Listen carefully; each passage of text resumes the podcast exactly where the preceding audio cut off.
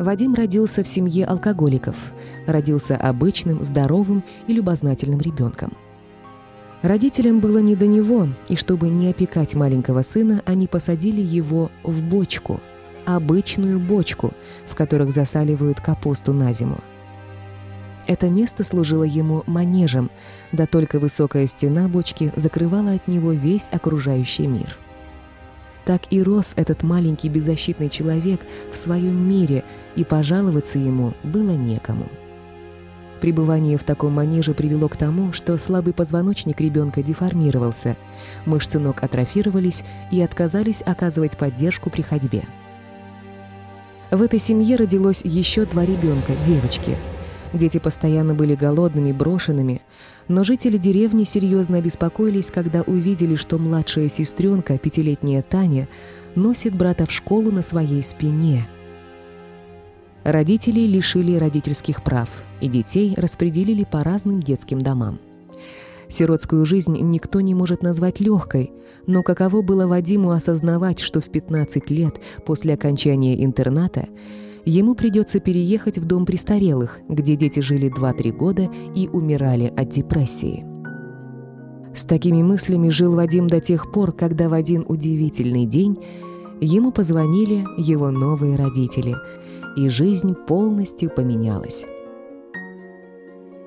Сегодня Вадим Мартынюк – молодой художник, подающий большие надежды.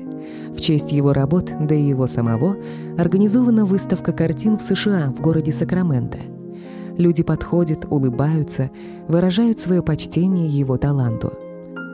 Но все это очень необычно для него.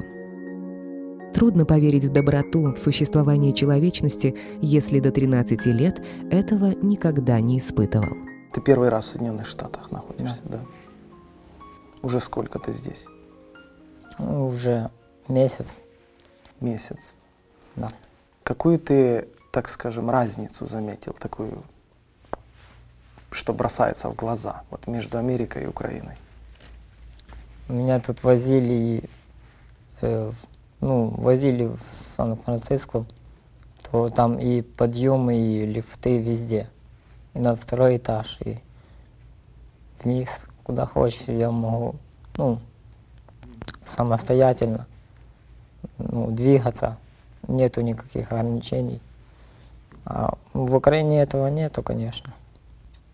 Вот часто говорят, родина там все-таки Украина, мы там выросли, мы там родились. Э, что ты об этом думаешь? Для тебя это что-то значит или ты бы согласился сюда переехать? Ну, если Бог даст и будет такого, я бы, конечно, сюда приехал. Потому что, ну, я считаю, что там, где хорошо, там, там и родина. И родина. Ну да, ну да. Ну, Вадим, у тебя, конечно, в жизни э, было много всего сложного. И кажется, что на такую короткую жизнь так много скорбей, даже как-то пропорционально не соответствует оно э, справедливости, так скажем. Но,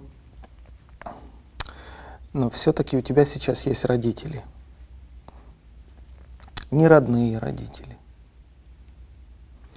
Как ты сам вообще в себе вот расставил вот эти моменты, родные, неродные? Мы сейчас говорили родина. Вроде бы земля родная, от слова род, родина, родители, да? А ты сам сказал, наверное, родина там, где хорошо. Ну, я так своих родных родителей ну, не помню и не знаю, как э, оно было. Але э, Почему тебе больно об этом говорить? У тебя же сейчас очень хорошие родители.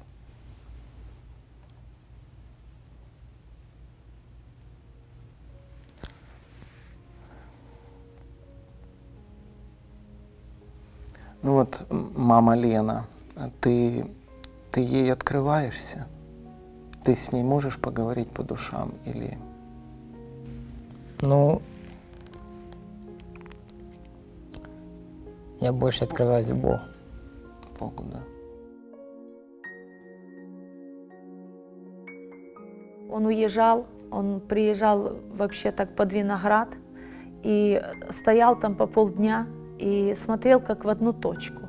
Ну, я, честно, я не психолог, я не знаю, что происходило в душе этого ребенка, но меня просто настолько давила жалость. И однажды я как бы посмелилась, как бы осмелилась сказать, спросить у него, говорю, тебе, наверное, тяжело, когда ты смотришь, что ребята бегают. Он говорит, нет, у них своя жизнь, у меня своя жизнь. Говорит, я не переживаю, я привык к своей жизни, я просто живу. И Бог просто сказал, ты не жалей его, ты люби его, такой, как он есть. Просто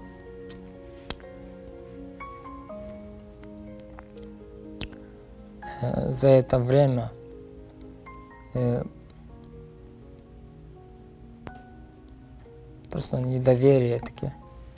К людям. То есть ты не веришь как в таковую доброту.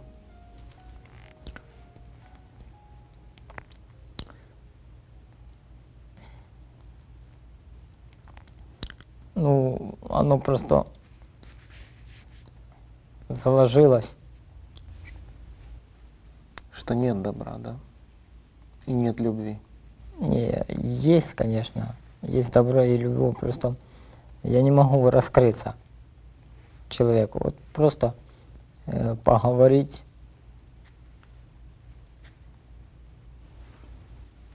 Ну ты же веришь в любовь, ты же видишь, что эти люди, Василий и Лена, сделали, да? И не только для тебя, для твоих сестер, для всей вашей семьи. Ты же веришь, что Бог это сделал, правильно? Да, тільки Бог, Только Бог. да.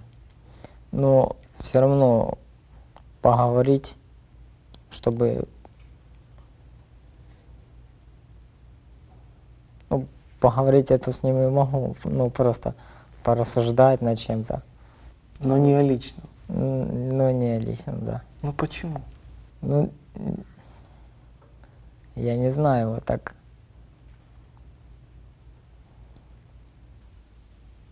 А ты чувствуешь, что тебе хочется открыться, как бы вот есть в этом потребность.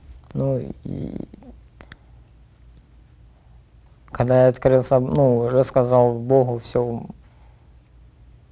в молитве, ну, у меня такой потребности в человеке, ну, нет. У тебя получилось с Богом, да? Диалог получился, да? То есть ты, ты на самом деле веришь, что Он тебя слышал, Да. слышит. Как ты это знаешь?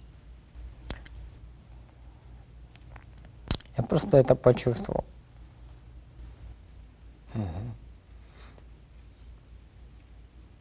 А что ты почувствовал?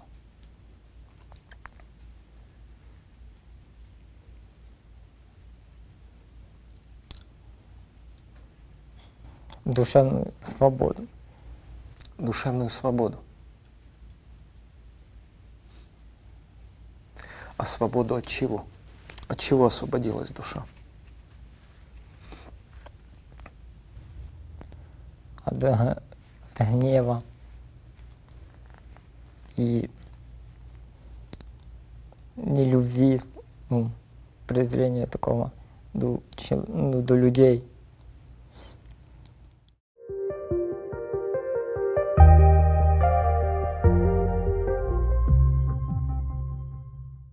Вадим, если ты можешь набраться мужества, расскажи, что такое интернат? Вот я ни, ни одного дня там не был, я никогда не пойму, что это такое. Как точно так я не могу понять, что такое тюрьма. Это какое-то закрытое пространство, это какая-то своя атмосфера. Это, если хочешь, какая-то аура, вообще другой какой-то мир. Что такое интернат, вот в котором ты жил? Это полно злобы и, и ненависти до людей. Почему именно злоба? Ну, потому что, ну, никому не доверять и злые, и те же, кто находится в интернате, обижают, ну, слабших. То есть там никто не исцелен, да? Душа не исцелена Нет. ни у кого. И ни прощение к родителям, оно выливается злостью на других людей. И многие просто э, унижают. Особенно ну, я и еще там, потому что я еще тогда был меньший. И ну и я, и, и мои друзья страдали. И вещи, которые мне э, мама Лена привозила, они забирали, и я не мог ничего сделать. То есть это такая система, да, которую ты не можешь победить в одиночку. Она уже имеет свои законы. Да, При всем том, что у тебя было такое тяжелое детство и интернатовская жизнь, эм, скажи, Вадим, можно ли к этому привыкнуть? Можно ли приучить свою душу вот к такому состоянию или к таким ну, душевным страданиям? Или душа отказывается привыкать к такому? Душа все равно тянется к любви. Конечно, душа тянется все время к любви. Но за э, долгие годы, допустим, ну, человек привыкает, что, ну, его каждый раз унижают. И вот иногда мне казалось, что я уже как бы привык к этому. Но все равно я искал любви. Когда мы сели в машину, и вот тогда я в зеркало, я за рулем был, я в зеркале увидел его счастливые глаза. Когда мы ехали в машине, для него это было как бы побег из плена. Да, это как с концлагеря. Вадим, а, ты провел много времени один, сам с собой. Наверное, большую часть своей жизни и своих размышлений ты был сам с собой. Наверное, не так много было людей, с которыми ты много-много говорил. Может, и говорил много, я не исключаю этого, но самое сокровенное, самое то, что люди открывают, допустим, дети, там, когда они плачут, вот у меня двое детей, да, а, вот они многословны, то есть они много-много говорят, когда они обижены, допустим, да, они, они возмущаются, у них очень слезы градом текут, они что-то рассказывают. Вот. А зачем они это делают, дети? Ну, чтобы в ком-то сильном, добром, это отец и мать, найти понимание, найти поддержку, найти защиту, найти ласку, нежность, любовь, утешение. А как ты? Как ты в эти моменты, когда у тебя было очень внутри больно, а, как ты справлялся с этим внутренним чувством? Ну, я не знаю. Э, Кому ты шел? Ну, мне не было ни родителей, ни, ни того, кто, ну, кому я мог бы доверить. Ну, просто э, когда э, нас забрали в интернат, ну, во мне много просто обида такая. И я просто закрылся в себе и смотрел на людей.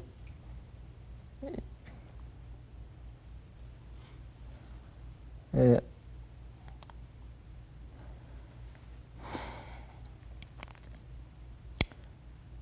Ну, для меня э, мир э, казался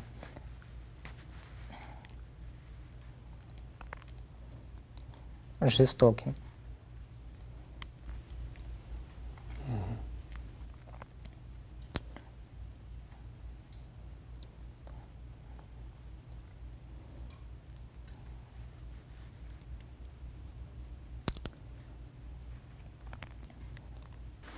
О чем тебе сложнее всего говорить или думать?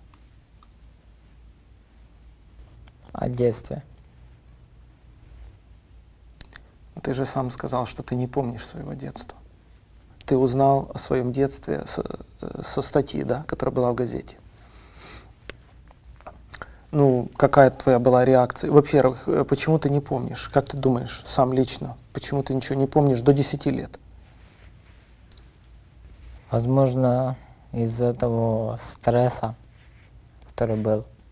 И, ну, для меня это, наверное, ну, я так думаю, не улаживалось в го- ну, мои детские, э, мою детскую голову.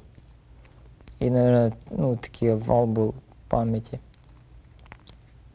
Ну, в статті там м, я більше знав про батьків і про, і про себе, як я воспитывался.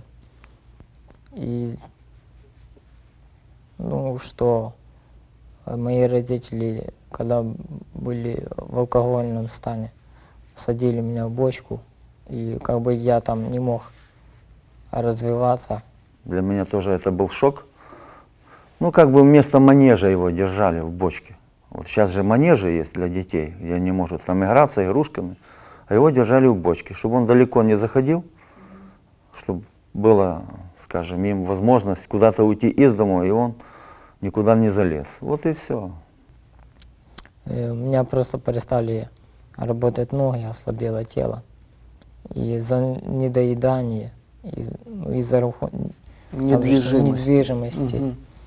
я не мог ну, развиваться как нормальный человек. И из-за этого и- ну, я перестал ходить. Ну, очень сильно истощилось тело, слабое. И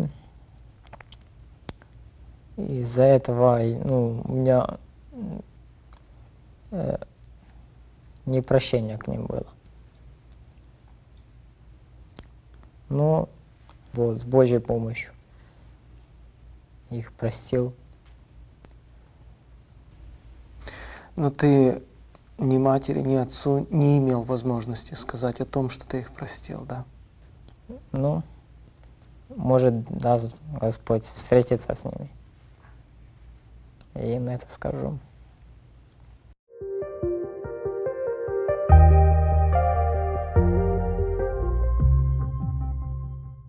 К нам приходили в детский дом христиане, и через них я покаялся. Мгм.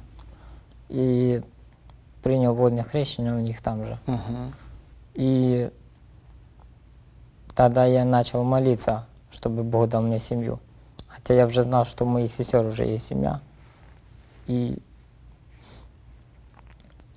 и ну, сам себе думал, что это нереально, но э, читал Библию и а, ну, думал, что для Бога ничего нет невозможного. И верил в это. И молился. И прошло, ну, немного времени, как ко мне приезжает мама Лена и тат Вася, и предлагают мне быть в в их семье. Это для меня было огромное чудо. Да, и, ну, это, это большая радость. И в этой же семье уже были твои сестры. То есть они предложили тебе присоединиться в Да. эту семью, да? мои сестры рассказали обо мне, потому что э, они не знали, где я, и я не знал, где они. И они рассказали и по статье, э, статья называется «Детство в бочке», и по этой статье как бы меня нашли. Потому что когда нас забирали в интернат, нас э, разделили. Хорошо, Вадим, ты рисуешь. И надо признать, у тебя хорошо получается. Это каким-то образом а, влияет на твое чувство достоинства, вот, самоуверенности. Ну, я не чувствую, что ну, какой-то успех или ну, какое-то призвание, ну, что признают художники, э, что я талант. Почему ты этого не чувствуешь? Это же факты.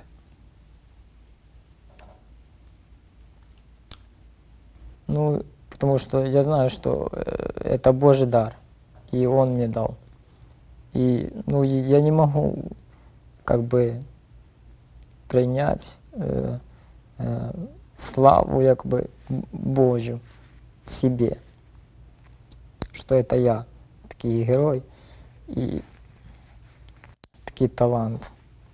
Хорошо, а сам процесс работы, вот в момент рисования, ты сам себе отмечаешь, что у тебя получается, тебе самому нравится процесс. Что ты Ну, чувствуешь? Когда я рисую, я, э, и, ну, я просто такое чувство, что меня нету. Ну, То есть настолько тебе да. нравится? картина сама рисуется. Я, я просто э, смотрю потом и ну, сам ну, не верю своим глазам, что так вот получилось. И, То есть вот сам процесс, ты получаешь радость, да? ну, просто такая радость. Ну, я начал рисовать в 10 лет, ну, и э, оно как бы меня отвлекало от всяких, Страданий твоих, Да. Мгм. и я рисовал много, рисовал днями, рисовал. И просто уходил где-то в мечтах. Душа человека была заперта в темнице. Просто от самого детства до 10 лет это была темница. И вот когда он начал рисовать, эти краски на картинах, они были темные, столбуры деревьев, они были толстые. Эти рисунки такие были, ну, я видела, в, ну, не видела в этом какого-то таланта такого. Он рисовал лучше, чем рисуют дети, но все такое темное. И вы знаете, когда приходил Божий свет в его душу, он разгорался, он разгорался. И эти рисунки, они показывали солнце, они показывали небо. И вот один рисунок, где просто я смотрела на этот рисунок, там много туч, собралось много туч, и, там сзади туч пробивалось солнце. И очень много вот этих лучей солнца, оно мне точно показало душу нашего Вадима. Я понимаю, а, Вадим, что ты, ну, очень так скромно открываешь свое сердце, потому что не можешь, не можешь прикасаться к той, вероятно, боли, хотя Бог очень много сделал в тебе. Это видно, что ты действительно освободился от тяжести, от груза. И, ну, как я понимаю, как мне кажется, вообще смысл пришел в жизнь. Вот ты рассуждал над таким понятием, как смысл. Ну, ну да. ну вот Бог появляется в поле твоего зрения, да, то есть, значит, есть смысл и хотя бы будущее наше, настоящее, его втручание, вмешательство в твою жизнь, ответ на твою молитву. То есть, как бы все обретает какой-то смысл. Или не так? Да. Ну, конечно, когда я был в интернате, у меня не было мечты. Ну, не было таких мечт, потому что э, ну, не было такого, чтобы здесь поездить, посмотреть. Ну, был ну, закрыто было. Это- Всем было это закрыто. А ты вообще сам думаешь, мечта это важно для человека? Конечно, это ну, очень важно. Просто мечта, она как бы дает, дает жизнь, жить дальше. И потом, когда я попал в семью, и я понял, что у меня есть перспектива, что я могу э, развиваться и в моему таланте, который мне Бог дал. И слава Богу, У меня была такая мечта э, раньше объездить весь мир, ну, путешествовать. И слава Богу, благодаря Богу и вам. Мечты сбываются. Да. Я, я сейчас в Америке, ну, это Божье чудо, что Бог так ведет, то вспоминаю, где я был и как Бог ведет. Ну, слава Богу. Вадима, ты представляешь, как много есть людей на Земле, которые в Америке живут, ездят на машинах, объездили уже полземного шара, и они не считают, что это Бог их благословил, что Бог вообще здесь при чем-то. Ну, я не знаю, им просто закрыто это. То есть ты веришь, что это не без Божьего участия. Ты веришь, что это ответы на твои молитвы. Ты Да. так веришь. Конечно, бо- ну, я не знаю, как э, объяснить словами, но это Бог, Это Бог. да, это Бог. Жизнь Вадима изменилась, когда Бог для него стал отцом и другом. Он ждал переселения в дом престарелых после окончания интерната, а Бог подарил ему родителей и открыл в нем удивительный талант. Пять дней в столице Калифорнии в городе Сакраменто проходила выставка работ Вадима, а также других талантливых художников и фотографов из разных стран. Одновременно с выставкой был открыт фонд помощи детям-сиротам «Прикосновение» под девизом «Раздели свой мир с другим». Все средства от продажи картин перечислены в помощь талантливым детям-сиротам в страны СНГ. Бог взял ребенка из бочки и сделал его источником благословения другим несчастным детям. Благополучие обретается не в уединении, не в обладании чем-либо и не во власти как таковой. Обычно благополучие приходит к нам тогда, когда мы начинаем служить людям.